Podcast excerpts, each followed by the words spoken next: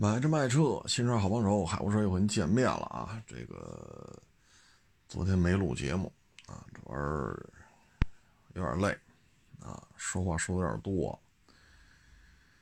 哎呀，这个晚上回家嗓子都不舒服啊，因为干这行嘛，你肯定得不停的说话啊。嗯，所以昨天没录啊。今天呢也挺忙，哈哈，来仨卖车。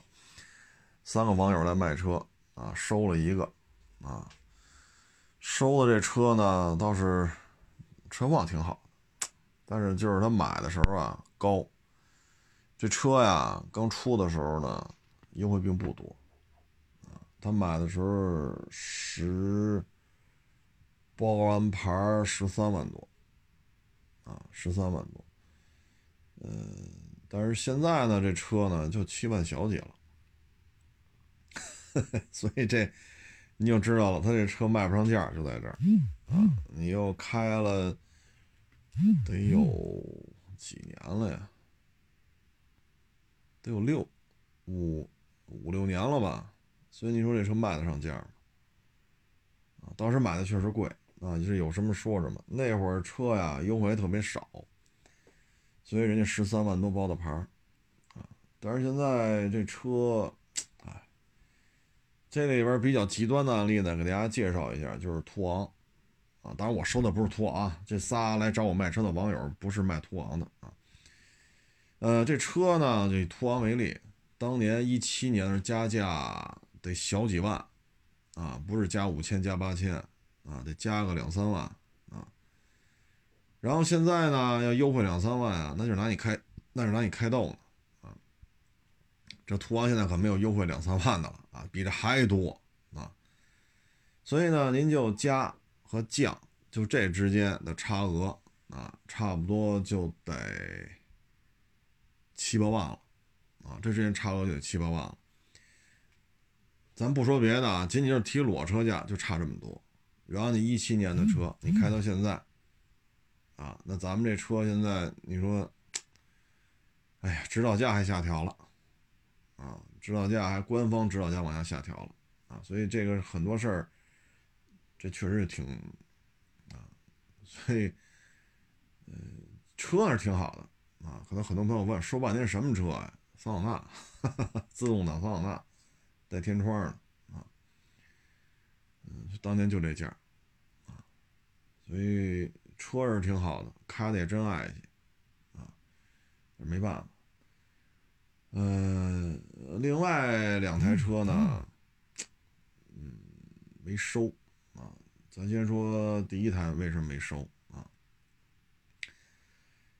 这个这台车吧是一老奔啊，是一老奔驰啊。这老奔驰呢，嗯，我们感觉啊，就是车况确实挺一般的啊。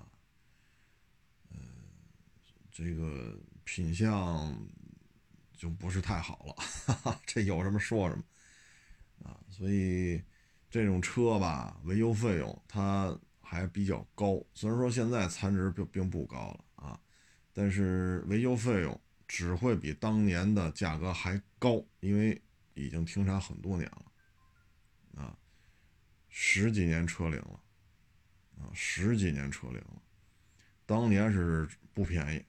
啊，但是现在是真不贵，啊，所以这种老奔驰呢，你整体的费用吧就不可控了啊，因为它现在车况不太好，啊，所以这里边的费用就很难讲了。这种车收回来也不好卖，啊，实话实说，确实不好卖。嗯，你不修好了吧，没法卖给网友，啊，但你修好了吧。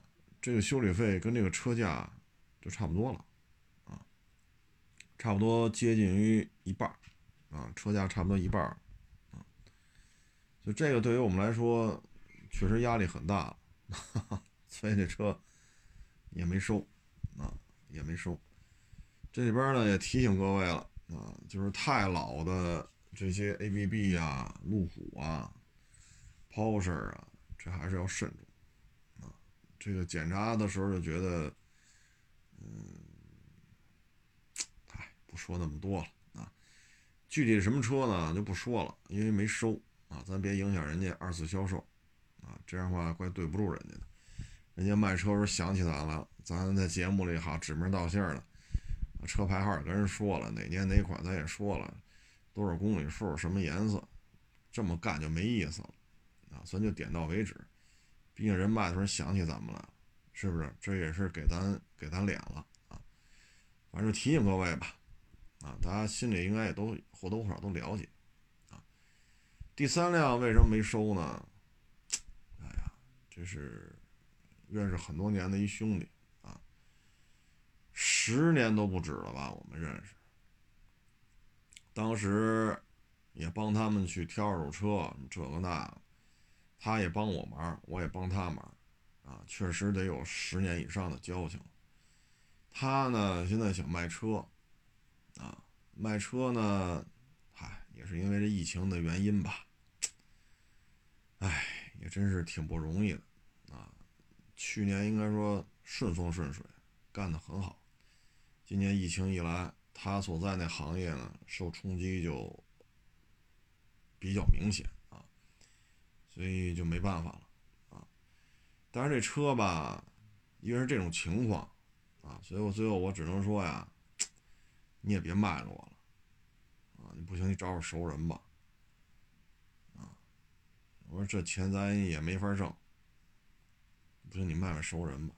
你要说真是，你说你也没到这份上，你说今真是今儿就缺钱了，今儿你就得把钱给我，我实在是扛不住，今儿我就得拿着钱，那您就搁这儿。你要没到这份上，你就开走吧，找找熟人，啊，找找熟人，或者说您开着这车，嗯，这个你是送货也好，送人也好，你干点那个去，他还有一份收入。你指着这车还有一份收入，因为车已经在你名下了，你已经买了这么长时间了，对吧？车又没那么老，啊，空间也不小，拉人拉货呢也都挺方便，啊，自动挡的质量又很好。也很省油，啊！我说你不行，你干点这个，啊，要么就卖给熟人，啊，最后请我们这兄弟吃了个盒饭，啊，我说这，哎，真是不容易啊！去年真是挺好的，啊，我说这这种情况，反正最终吧，劝他还是不行，指着说干干点什么吧，干点什么。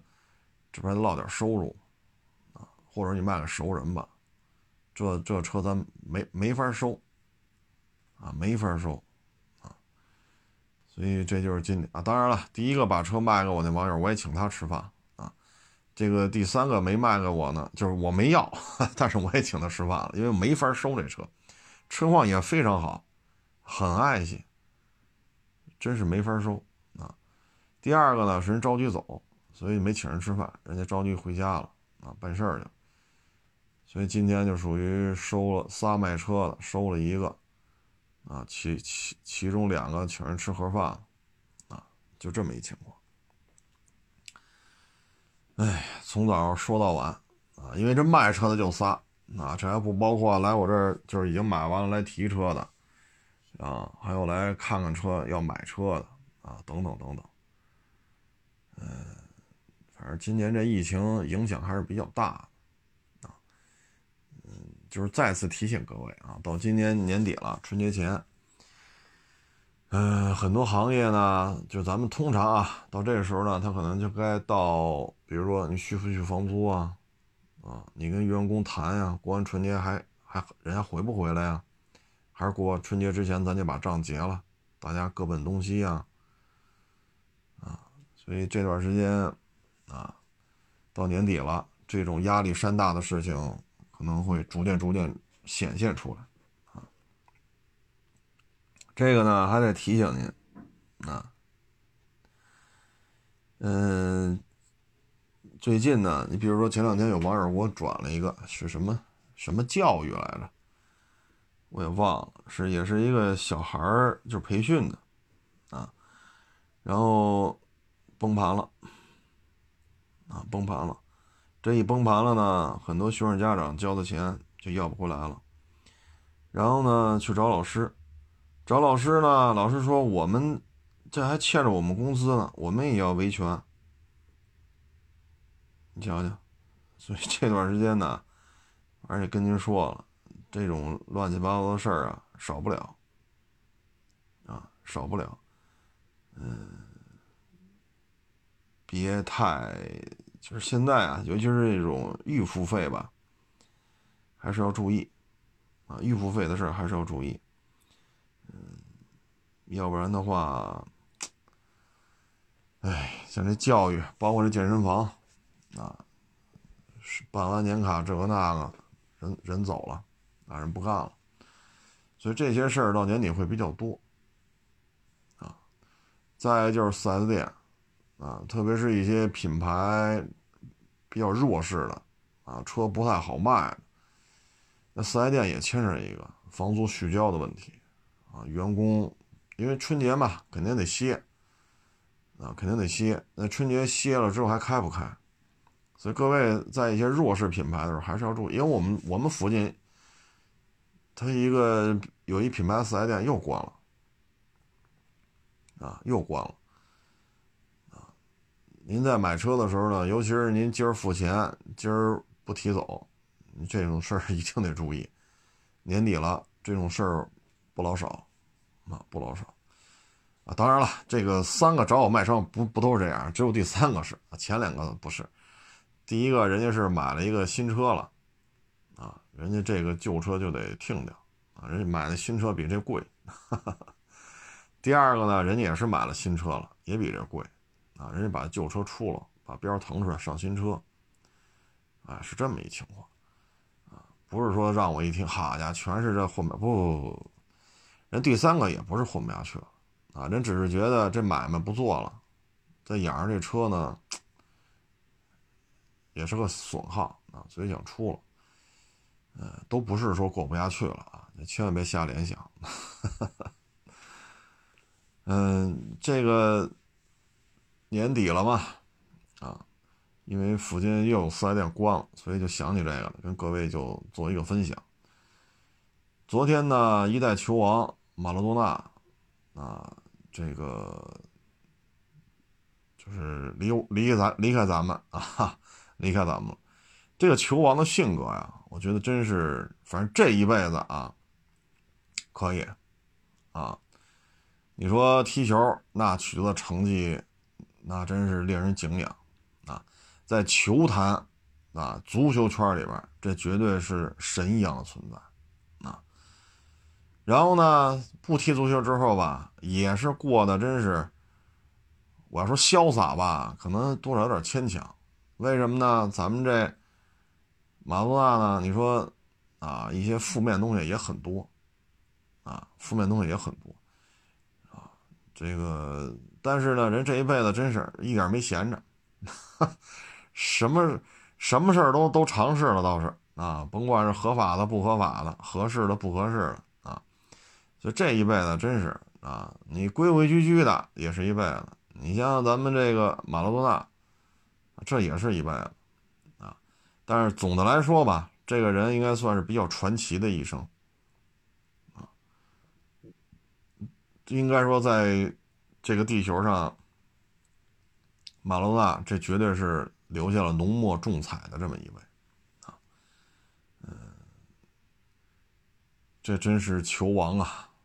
啊南美的几个球王嘛，一个是贝利，一个就是马拉多纳，啊，贝利呢可能岁数还要再大一点，马拉多纳呢比贝利年轻一点，啊，南美地区的这个足球啊，确实很有氛围，首先呢，他们那边人的这种柔韧性、爆发力，啊，确实很好，再一个呢，从小就玩，啊，而且你发现没有，这些踢球的孩子啊，不能说绝对啊。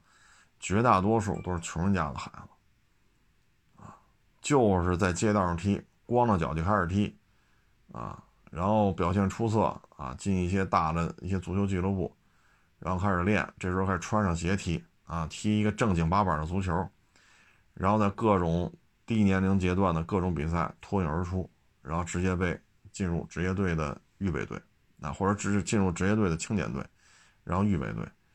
然后踢出来，踢出来之后呢，在南美的这些解放者杯啊，或者说各自国家联赛啊，打出一些成绩来了，然后再被欧洲的这些豪门再签过去啊，比如意甲，那意甲对于马拉多纳来讲，那绝对是他的，嗯，可以说是高光时刻啊，跟意甲是分不开的。其他的南美球员呢，可能还会去，你比如说五大联赛，西甲、英超、德甲、意甲、法甲啊，有的还会去荷甲啊，荷兰的足球联赛，呃，这也是他们的一个成名成名的一个途径吧。但是首先呢，要说呢，就是南美地区啊，它的足球青少年培训的水准蛮高的。这一点有什么说什么，否则的话，培养不出来这么多啊，是一波接一波，都是世界级的巨星啊。这个可能很多球迷比我更喜欢足球，比我专业啊。南美地区的足球巨星多了去了啊，咱张嘴一来就是贝利，对吧？马拉多纳啊，但是呢，你说这个除了巴西，除了阿根廷，南美地区它也有一些世界级球星。啊，不光说就这俩国家有，所以南美地区的第一这边的人，他的身体条件就适合踢足球，这肯定是普遍性的。第二点，青少年培训肯定也是有很高的水准，啊，所以你看当年健力宝嘛，健力宝就是李铁，嗯，那几个小天啊，李金羽还是谁来？是张孝瑞是啊？对，张孝瑞，天津的。还有几个啊，当然现在都退役了啊。呃，李金羽、李铁、张孝瑞，还谁了？想不起来了啊。他们在南美进行训练嘛，当时的健力宝足球队嘛，确实成才率很高，去了二十多个小孩回来之后踢出来的至少至少得五六个，啊，就进入国字号球队的至少至少得五六个，进入职业球队的至少也得十个以上。成才率确实很高，啊，这这个确实是事实在这摆着呢。嗯，这应该也是咱们成才率最高的一种培训方式啊。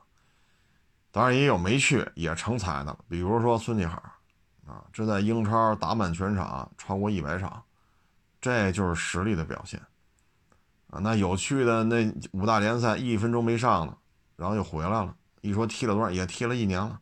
正式比赛一分钟没上，也有啊，当然了，也有像张恩华呀、范志毅呀、呃杨晨呐、谢辉呀，还谁了啊？李金羽也去踢过啊，等等等等吧。像这些球员呢，他们在五大联赛也都有各自的啊这种巅峰时刻。像杨晨是一个赛季踢进去八个，在德甲。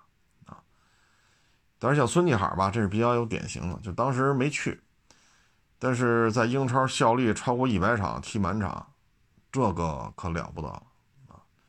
伤病不能有，你的场上的表现要让教练组认可你啊，不能有伤病，得到教练的认可啊，自己这个保持好足够的状态啊，所以像孙继海这样的也算是一个成才了。啊，现在也退了啊，这也算功成名就了。哎，马拉多纳，你看着他就想起中国足球了，但是确实是，你说现在家长，像我也有孩子，我肯定舍不得让孩子去踢球。我小时候也喜欢踢，啊，那是说十二分钟跑吗？哎，五分钟跑，十二分钟跑，你瞧我都忘了，那体能测试。我也去跑去，啊，嗯，勉勉强强离那个当时那个体测的及格线，你像我现在都记不清楚，是五分钟十二公里啊，好像是五分钟十二公里吧，记不清楚，还是十二分钟五公里？你瞧瞧，当时体测什么标准来了？我当时按那跑来着，勉勉强强，我差一点儿，我要是说我要做职业球员，我还不合格了啊。勉勉强强啊，小时候也喜欢踢，包括九十年代就踢那些，这个也算是小联赛啊，就学校对学校的啊，呃，这种不是百对杯啊，百不是百对杯那种性质啊，也是踢这种小联赛啊，也喜欢。但是现在回想起来，踢不出来的绝对是百分之九十九啊，踢出来的可能连百分之一都不到，这里边牵扯错综复杂的关系啊。你看今年、去年开始，因为经济就下行了，去年只不过去年不能说啊。你看去年我录过一期节目，大家也得听听，就是太多太多的足球学校关闭，太多太多的足球俱乐部不干了，十四家足球俱乐部吧，职业的关停啊，关停不干了。至于足球学校关闭的就更多了啊。你说到这个呢，就还得再说什么呢？就是古玩城，到今年年底，呃，明年吧。嗯，因为现在没到春节呢，你看着啊，春节前后，中国的古玩城还会出现大量的关停，啊，这个很多时候就是一句话，盛世文玩，乱世黄金。现在这种经济形势，您觉着是一个大家数钱数到手抽筋儿的这种年代？所以文玩在这种时候不好经营。因为文玩呢，就是你收过来你得卖出去，现在卖的多买的少，啊，再一个呢，像跟人工能干预的一些东西也不好办。你比如说那核桃，现在北京文玩核桃的价格可以说暴跌，说原来一对核桃，啊是四十几的，或或者能干到五十的。那这玩意儿，这品相好的是吧？花纹走向什么都差不多的。哎呦喂，这卖到六位数，玩儿似的，啊，还包核桃树。但是呢，这些年为什么核一乱世黄金，盛世文玩，现在是一个经济上的下行，不是就咱们国家，是都不行。咱们国家在 G 二零里面是唯一一个 GDP 是正值的，但依然是压力很大。这是第一点，这是大环境啊。大家都缺钱。第二，核桃树是可以嫁接的，啊，如果说原来能长这种文玩核桃的核桃树，如果说就两三百棵的话，那那通过这些年疯狂的炒作，现在这种核桃树，有的说七八千棵，有的说一两万棵。那原来二三百棵这种核桃树，那现在到了一两万棵，那它的产能得差多少？产能越多越不值钱，物以稀为贵。您说是不是这道理？啊，再就是藏獒，啊，藏獒呢，这个这种犬类啊，首先体型非常的大，啊，嗯，这玩意儿我原来也喜欢，啊，也养这东西，啊，但不是搁家里养啊，我我这可不是搁家里养，这这种东西不能搁家里养，啊，这个玩意儿呢，首先呢。藏獒，我很喜欢这种狗的性格，啊，大爪子很大，狗爪子往地一摁，你看嘛，跟就是你把手摁地下，它那狗爪子摁地下，大小差不多，啊，站起来呢，两只手搭在我肩膀上，跟那狗狗嘴跟我这鼻子的高度差不多，就这么大个儿，啊，就这么大个儿，嗯，你看这狗这么大，跟一小狮子似的。这但是藏獒这玩意儿它特，你看啊，那个煮熟的鸡蛋，啊，它也那个跟你那起腻，它也要吃，那给你一个，啊，当然这鸡蛋没我没剥皮儿，煮熟了呢，然后拿地磕磕磕，不磕碎了吗？哎，人家给扒拉走了。嘿，我说你这玩意儿皮儿还在，我这个时候磕碎了，我说我给他剥，他给扒拉走了，但是皮儿不已经磕碎了吗？那么大爪子剥这个煮熟的鸡蛋，人自己能把这鸡蛋皮儿给剥下来，鸡蛋还不碎，扒拉来扒拉去，把这鸡蛋皮儿扒拉干净了，吭吃一口就给吃了。哎呦我老天！我说你这个可以呀，这包的不比我包的慢呐，而且没人教他。你看这大爪子没有？这大爪子可一点都不笨啊。这 我就我藏獒这东西真是挺好玩的，吃呢是真能吃，啊，养藏獒这个吃这一块你就得有思想准备啊，咱别老说什么贾玲、志玲了啊，这藏獒这个饭量，这尤其是讲成年了啊，这种公藏獒，哎呦喂，这大体格子，好家伙，真就是一远看就是一狮子跟这跑来跑去的，只不过呢近处一看啊，比狮子小，饭量真大。啊，他们那会儿我记得他最爱吃的是什么呀？白菜帮子，咔嚓咔嚓咔嚓，好家伙，这啃白菜啃的高兴着呢，那就爱吃这玩意儿，啊，当然了，其他的肉啊什么这其他，有人说那喂狗粮，各位啊，藏獒啊，这玩意儿喂狗粮，它 你说弄个小狗行，这藏獒可不能说拿拿拿这狗粮说事儿，这玩意儿你分干什么使。啊，你说弄个小狗，你喂点狗粮，嘎叽嘎叽就吃了，这东西可不行，啊，藏獒的这种威慑力啊，到什么程度啊？你比如说，当然藏獒它也有缺点啊，我跟你说一个啊，我不知道您各位玩没玩过这东西，藏獒晕车，你比如说开着金杯啊，你带着藏獒出去，一拐弯啊什么一加速，你看那藏獒啊，一上一刚一上车倍儿精神，俩大眼珠子瞪着你。嗷嗷嗷嗷就跟那晃，你开一会儿完了，嗷嗷嗷就就这这不行了，就那个声儿啊就不行。哎呀，那意思是救救我呀！你说也没拴它，就关在那车里边啊，这呜就不行了。哎呦，那个劲头子就不行了。哎呀，我说这玩意儿还晕车嘿，因为你带着它出去玩啊，你就得弄一金杯这种车了，太大了啊，再一个流哈喇子，你知道吗？哗哗啦流哈喇子，这也受不了啊！当然，这狗的威慑力啊是非常的大啊！你比如说在农村啊，这狗一下车，你提着这藏獒啊，库嚓跳下来，那藏那个金杯空车就起来了。为什么？是说这狗太重啊，一下来，这狗一这个藏獒一这样，这村里的狗啊，立马就消停了，那立马就消。本来哇哇哇哇，呵家伙热闹，这好。他这藏獒轰的一声，整个这村的狗全静下来。然后呢，你拉着它从这村里走啊，反而走到跟前的这藏獒都不叫，啊，不不，走走走跟前的狗倍儿安静。一走过去，哇哇哇哇哇哇，村里的狗啊，就那个叫的声音都变了，啊，不是那种隔着个铁门冲你嚷嚷，一拉开铁门就怂了，不是那种劲头了。你感觉这些狗就受刺激了，这藏獒什么也没干。就从金杯下来，金杯下不是晕车吗？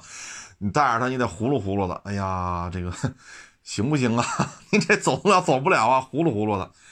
然后这藏獒呢，就就哎呀，就那个，哎呀，就是你见过狗晕车的，你就知道它什么样了。尤其是这么大个的狗啊，它这个，哎呀，你等它缓过来啊，溜达溜达啊，吹着风，晒晒太阳啊，好点了。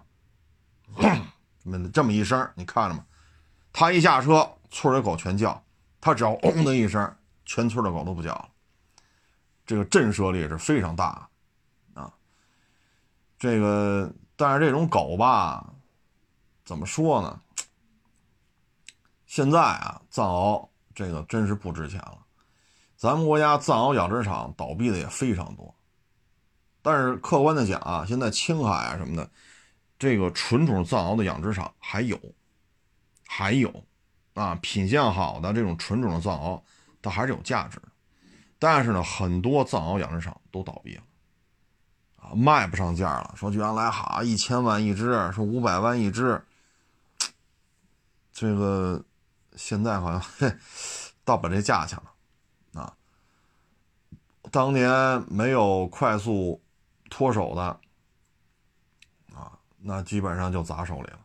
啊，这狗这小狗崽多少钱呀？三十万，那多少？五十万。好家伙，一弄弄十条八条的，砸你好几百万。等这，等你养大了，这个那，好家伙，这藏獒几万都费劲了，你这就麻烦了，因为这玩意儿忒能吃啊。这藏獒啊，牙口好啊，牙口好，特别特别小的藏獒，两仨月的时候吧，这狗就挺大的了。哈，我他妈抱家去了，我说这玩意儿。啊，跟家养着玩吧，就养两天再带走，这是好多年前的事儿了。你看啊，仨月的小藏獒，家里蹲地那不有木头棒吗？他啃那玩意儿。我说这东西是沾了肉汤还是没有？他好像磨去了，咔咔跟那咬啊。几个月大的狗就啃那个墩布棒，就能给啃出印儿，啃下那木头木头渣子来。你说牙口多厉害？大藏獒啊，它原来大个了，就我一说站起来跟我一边高，呼哧呼哧呼哧呼哧呼哧，那嘴跟你鼻子眼睛恨不得跟你脑门一边高。大藏獒就这蹲地这木头棒，吭哧一口就给咬两半了，就这么大的咬合力啊！所以这玩意儿啊，它不好养的原因就是什么呀？生人不能跟它 距离太近，必须有非常结实的铁丝网隔着啊，因为这是这玩意儿劲头太大。啊，劲头太大，咬合力啊！你像一般来讲，你要是生人，你跟这种狗遇见了，贯穿伤，你知道吗？就是咬你胳膊，咔嚓一口，透亮了。你这胳膊透亮了，你从这边看那边，这洞是通的。它的咬合力非常大，啊，所以养这个呢，除了特别能吃之外，就是它的攻击性很强，啊，这种攻击性。哎呀，是相当厉害的，啊，相当厉害，啊，嗯，除了反正我我我接触的啊，就是养它的，啊，把它从小喂到大了，这个藏獒是护主的，啊，藏獒是护主的，护主到什么程度呢？你比如说，你把这藏獒养大了，啊，你说带带着大藏獒出去遛弯去，太阳底下一晒。哎呦，还挺舒服。你就靠在那儿，你就睡着了。藏獒就在你边上坐着，啊，坐着啊，就是你坐那儿，他也坐那儿。郭德纲说相声，哟，俩藏獒出来了，没错，不是开玩笑。你蹲，你坐在树坑那儿靠着睡觉了，他蹲边上，远处看就俩人坐那儿了。为什么？太大啊！这时候过来人说熟人，问问你，哎，你怎么，哎，干嘛呢？睡着了，走不了跟前儿。你绝对不能靠近了，靠近这藏獒上去咬。它会自动的，就是它自己有一个感觉啊，就是离，比如说我靠在这树上睡着了，这周围几十米之内谁也不能进来。虽然说这没有铁栅栏、铁水泥墙没有，但是它护主的这个状态就是这样，进来就咬，所以只能喊。你要能把我喊醒喽，那我就醒了啊，那好，没事拴上它就完了。你要我没没醒，你要过来，你就不让你进。这就是藏獒的护主啊，他知道你睡着了。他也不跟你折腾，像有的我，那你带我溜溜去，他跟你这起腻。藏獒可不起腻，哭嚓一屁股坐你边上，俩大眼珠子盯着，啊，呼哧呼哧呼哧呼哧呼哧，就跟那儿就跟那儿倒气儿，俩大眼珠子盯着，啊，所以藏獒这种，我觉得藏獒这个衰落吧，可能跟什么呢？就是这东西啊，容易得病，尤其是高海拔地区的狗，拿到北京来养，它特别容易得病。死亡率说白了就是病死率吧，啊，这是一个问题。第二，养的成本很高。第三，养的过程当中它是有危险性的，你不可能老是你盯着它吧？你万一没看住呢？对吗？再一个就是，哎呀，这个东西，反正你要放在今儿啊，这个变现能力就很差了。现在你看北京，我知道养藏獒的就很少了，不像很多年前，啊，北京养藏獒的很多，现在就很少了，啊，嗯，尤其是这种，你看我也老说这狗是很凶猛的，啊，我也说过很多案例了，那藏獒不比那个，藏獒不比家里养的小宠物凶猛多了，啊，所以这玩意儿呢走向衰落吧，一呢它能大量繁殖，这是最重要一点。物以稀为贵，它能大量的繁殖，而且狗的这种下崽的这个，哎呀，这东西，所以是吧？那会儿说狗要配狗都是要收钱的，啊，因为这一窝下来，你下几十崽儿一只崽儿十万八万的，好，您这一窝少了少了几十万，对吧？所以这个大量繁殖啊，再一个呢就是。它，你在真养的过程当中，你会发现它是有一些你很难解决的问题啊。就像他说的，病死率、饲养成本太高，因为它忒能吃了啊。再就是危险性啊，这确实有危险性啊。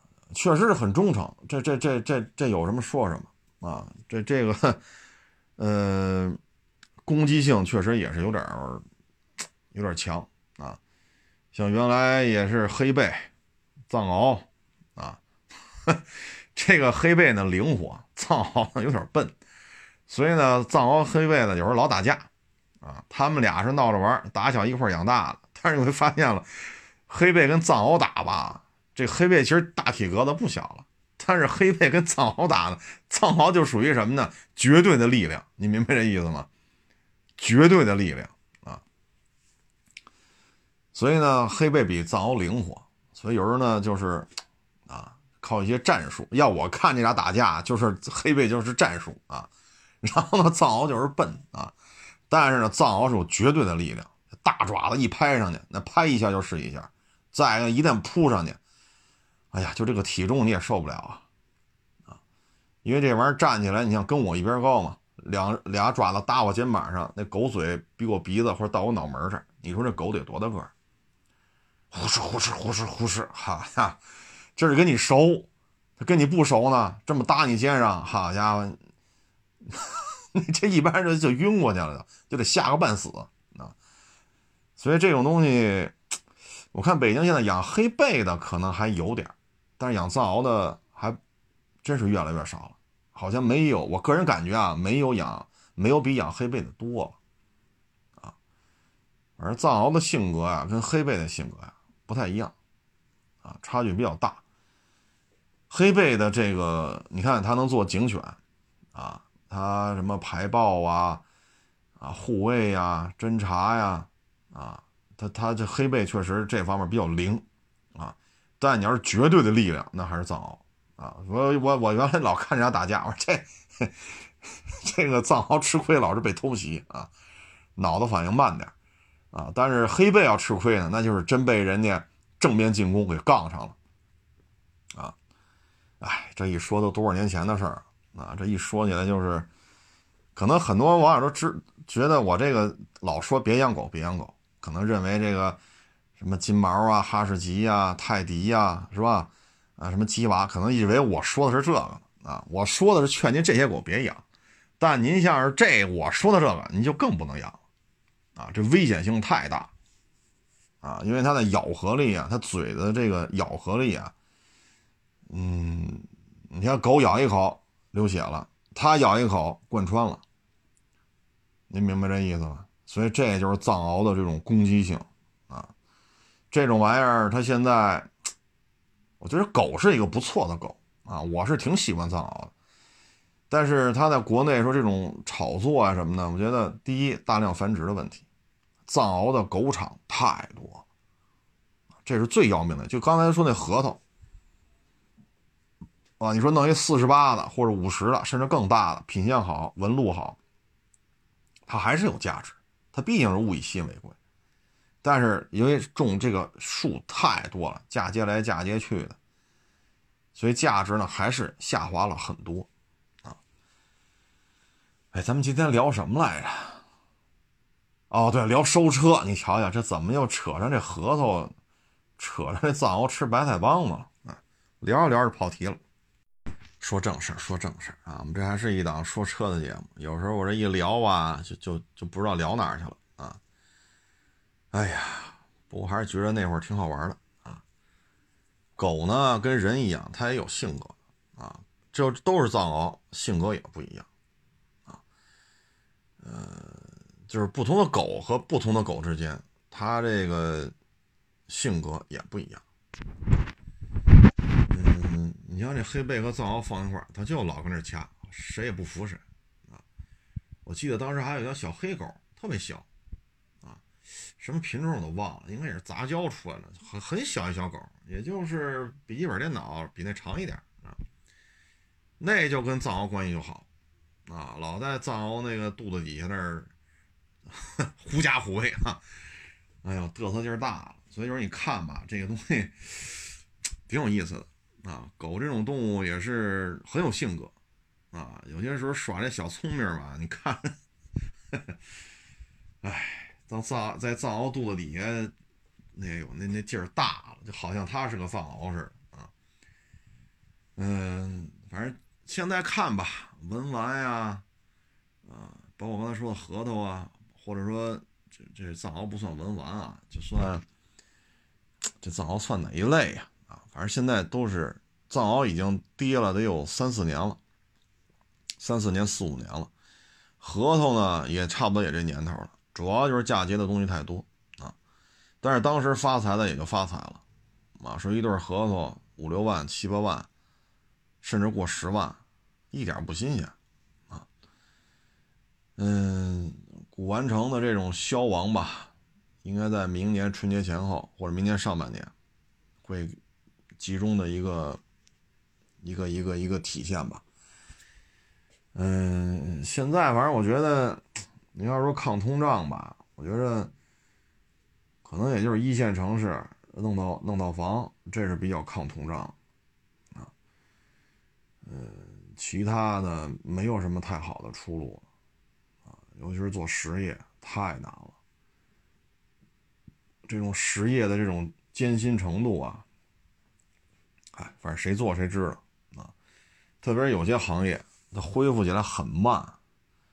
你像昨儿吧，来了一个网友，是一个某国啊，就是海外的一个国家的一个航空公司，在北京的。呃，这算是中国分公司吧？他在那儿上班，他就说了，啊，他们的公司规模也很大，非常大，可不是说三五十人这种啊，规模非常的大。然后呢，这个效益是明显的下滑，啊，因为国与国之间的航班数量现在严严格受限的，不像过去了，好家伙，这飞机都不够都不够飞的啊。恨不得借飞机去，租飞机去啊！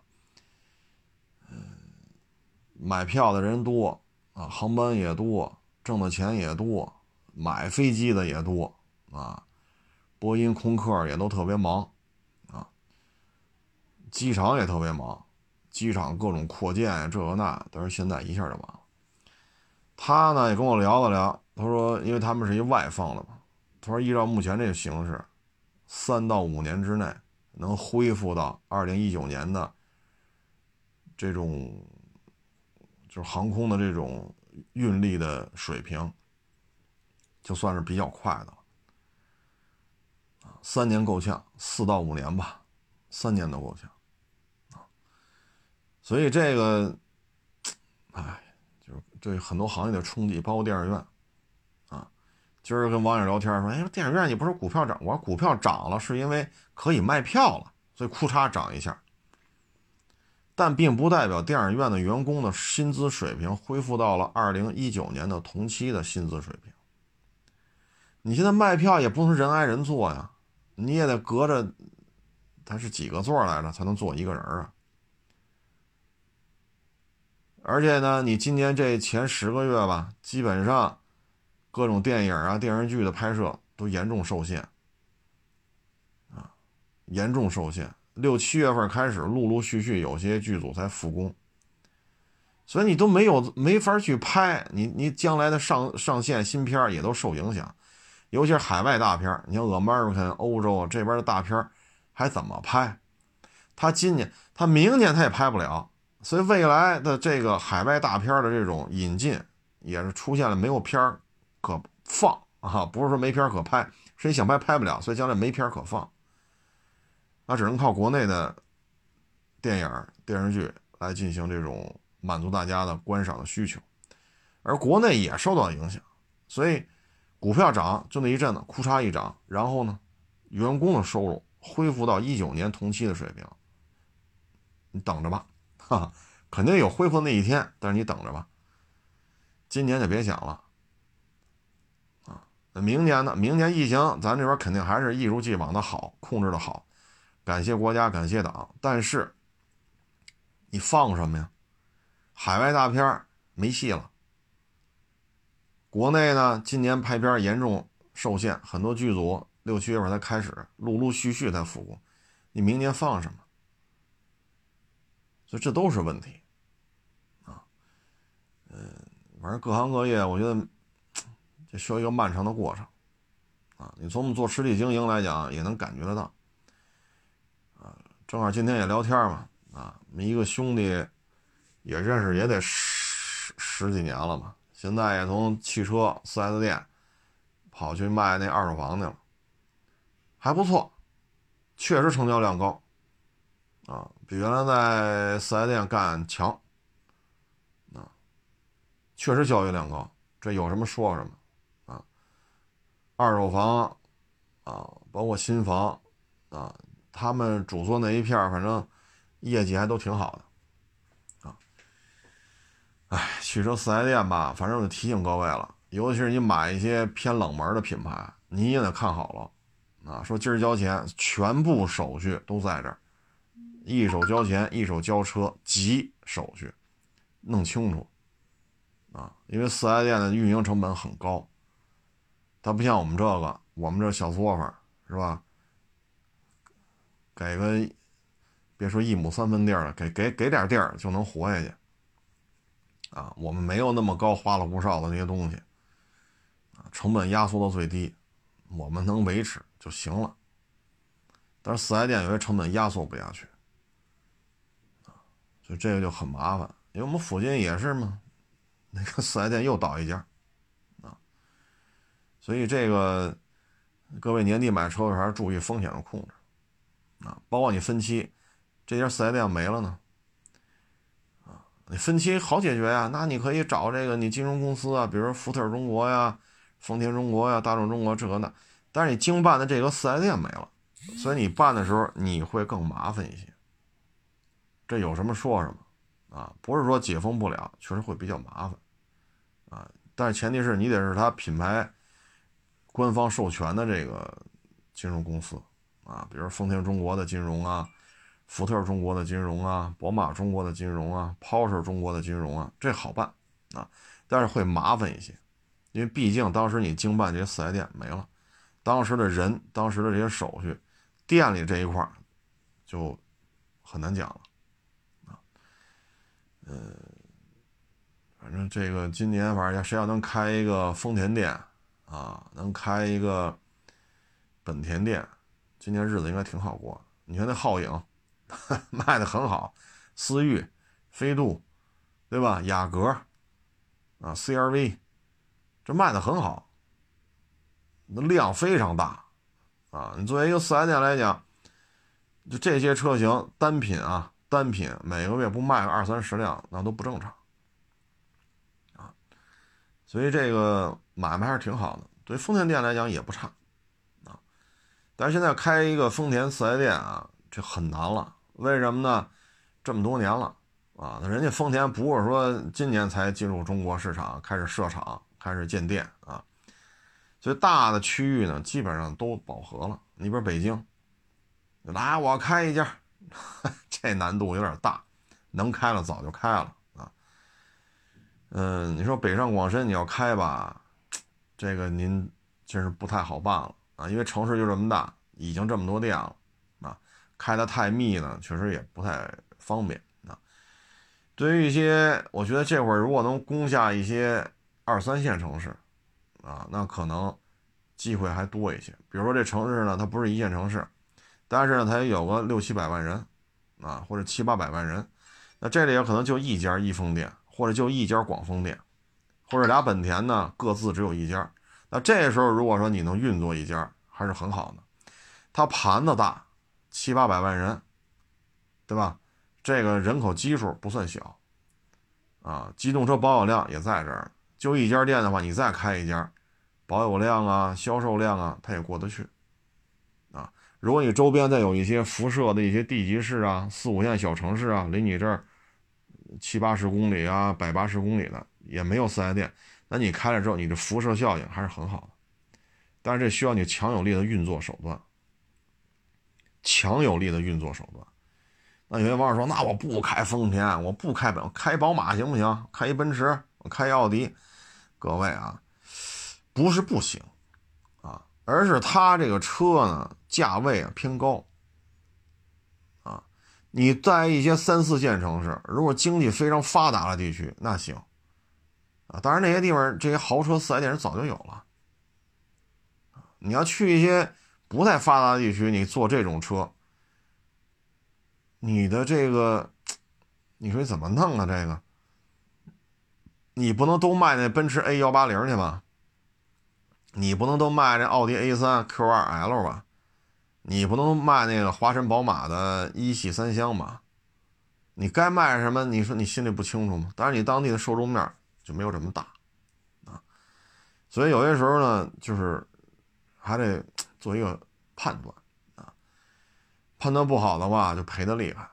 因为我身边也认识一些老板，在一些三四线城市开了，但是呢没弄下来丰田的，也没弄下来本田的啊，丰田、本田、日产这几个走量的都没弄下来，弄了一个。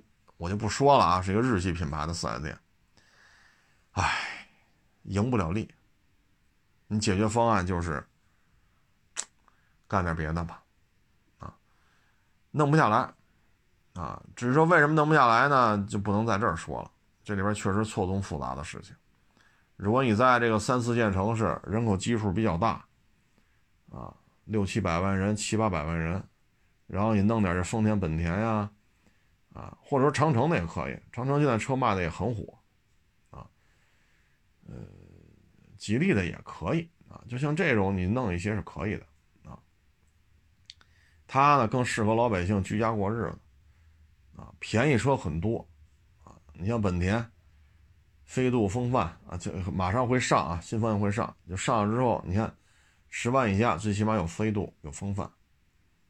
啊，两家风两家本田的两个体系都会有，那边叫来福，那个风范叫什么名字不知道，但是它会有，对吧？然后有凌派，有思域，你看到没有？十五万以下就这么多车，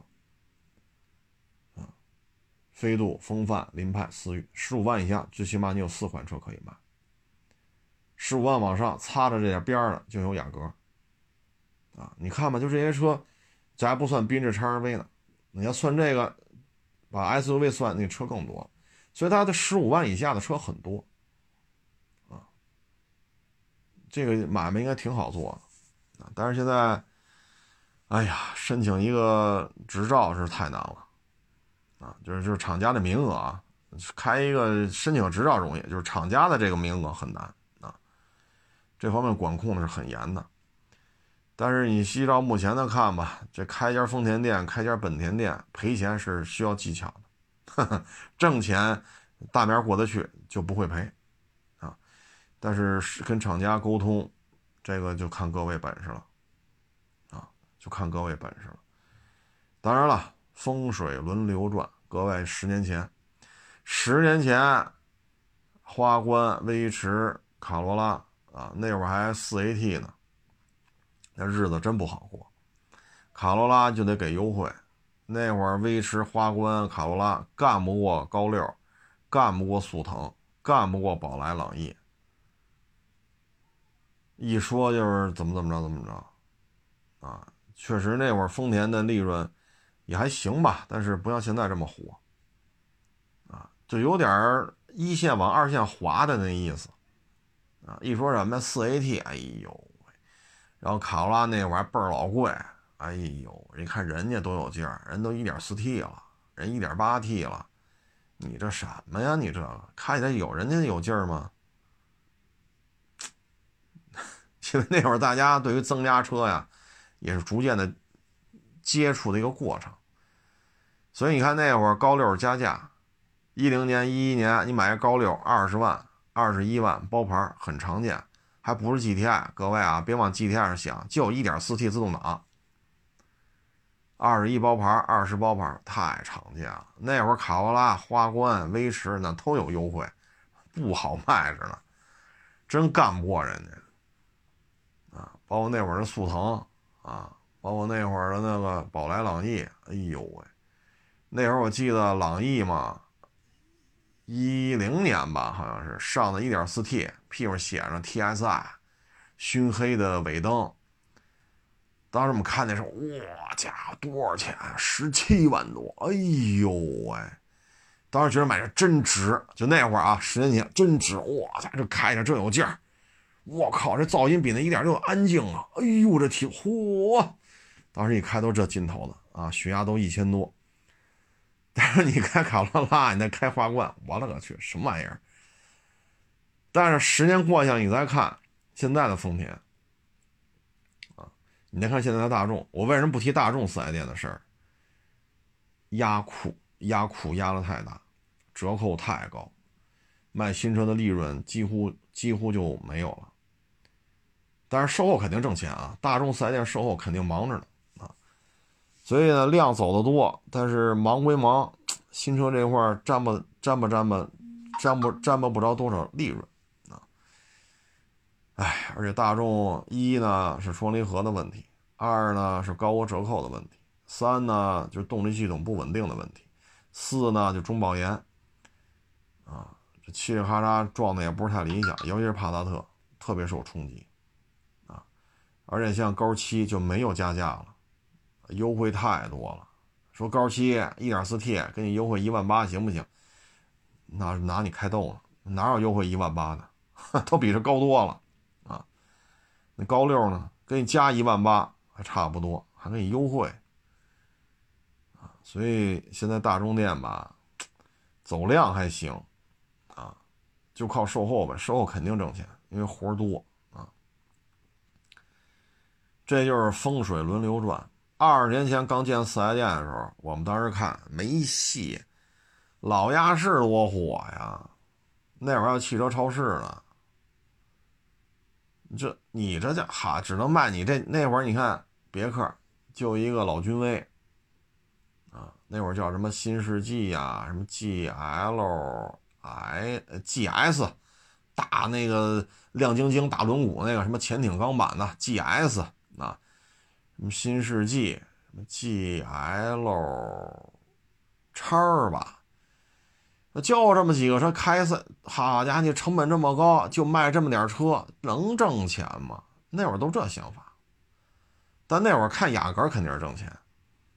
就一个雅阁六代，一辆加三万，二十六万九千八吧，好像是低于三十免谈，购置税购置不包，自己上去，上牌上牌单交钱，就这么横，就一雅阁六代，一二点零一二点三俩排量，然后分配置啊什么这个那个有几个版本，就这么横，啊，就这么横，你还真是不服不行。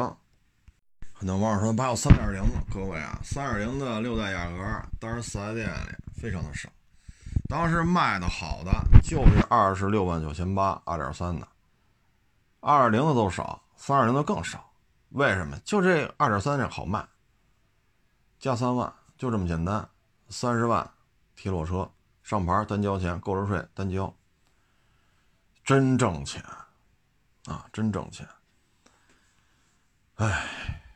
那会儿四 S 店出现之后啊，当时都认为没戏，当时认为汽车超市比四 S 店有前景，四 S 店还招那个汽车超市还招商呢。当时两千年那会儿还上了，算是北京的优秀企业还是叫怎么怎么着来着啊？还还上了北京的这种宣传报道呢啊，头版还上了头版啊，叫什么名我就不说了啊。嗯，但是迅速的啊，也就一两年的功夫，迅速就被四 S 店给打败了。所以有些新生事物的崛起啊，超乎你的想象。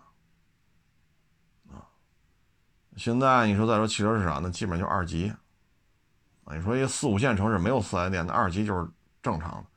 那一线城市来讲，汽车市场那基本上就是二级在做。如果没有平行进口车的话，那就是二级啊。所以。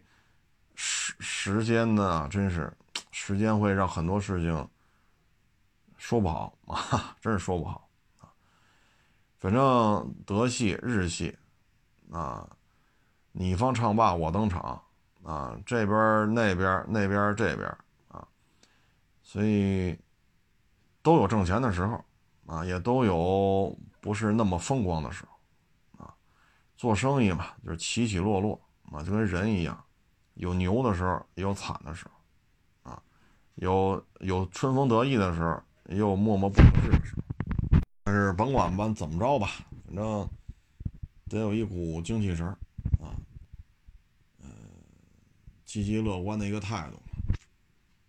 你只有这样的话呢，你像现在这种逆境吧，这算是一逆境，对于绝大多数行业来讲呢，可能都不是太乐观。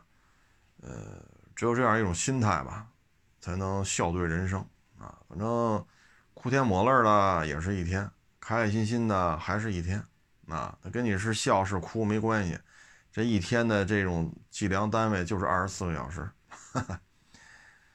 哎，反正开开心心的啊，各种行业如果都能干干呢，也挺好啊。看各行业都怎么回事如果就在一个行业干呢，也挺好。干的时间长了，如果你愿意去学习，愿意去观察，愿意去探寻，那你也会成为这个行业的专家啊。不是说非得考到什么证书，只是因为你在这行业干的时间太长了。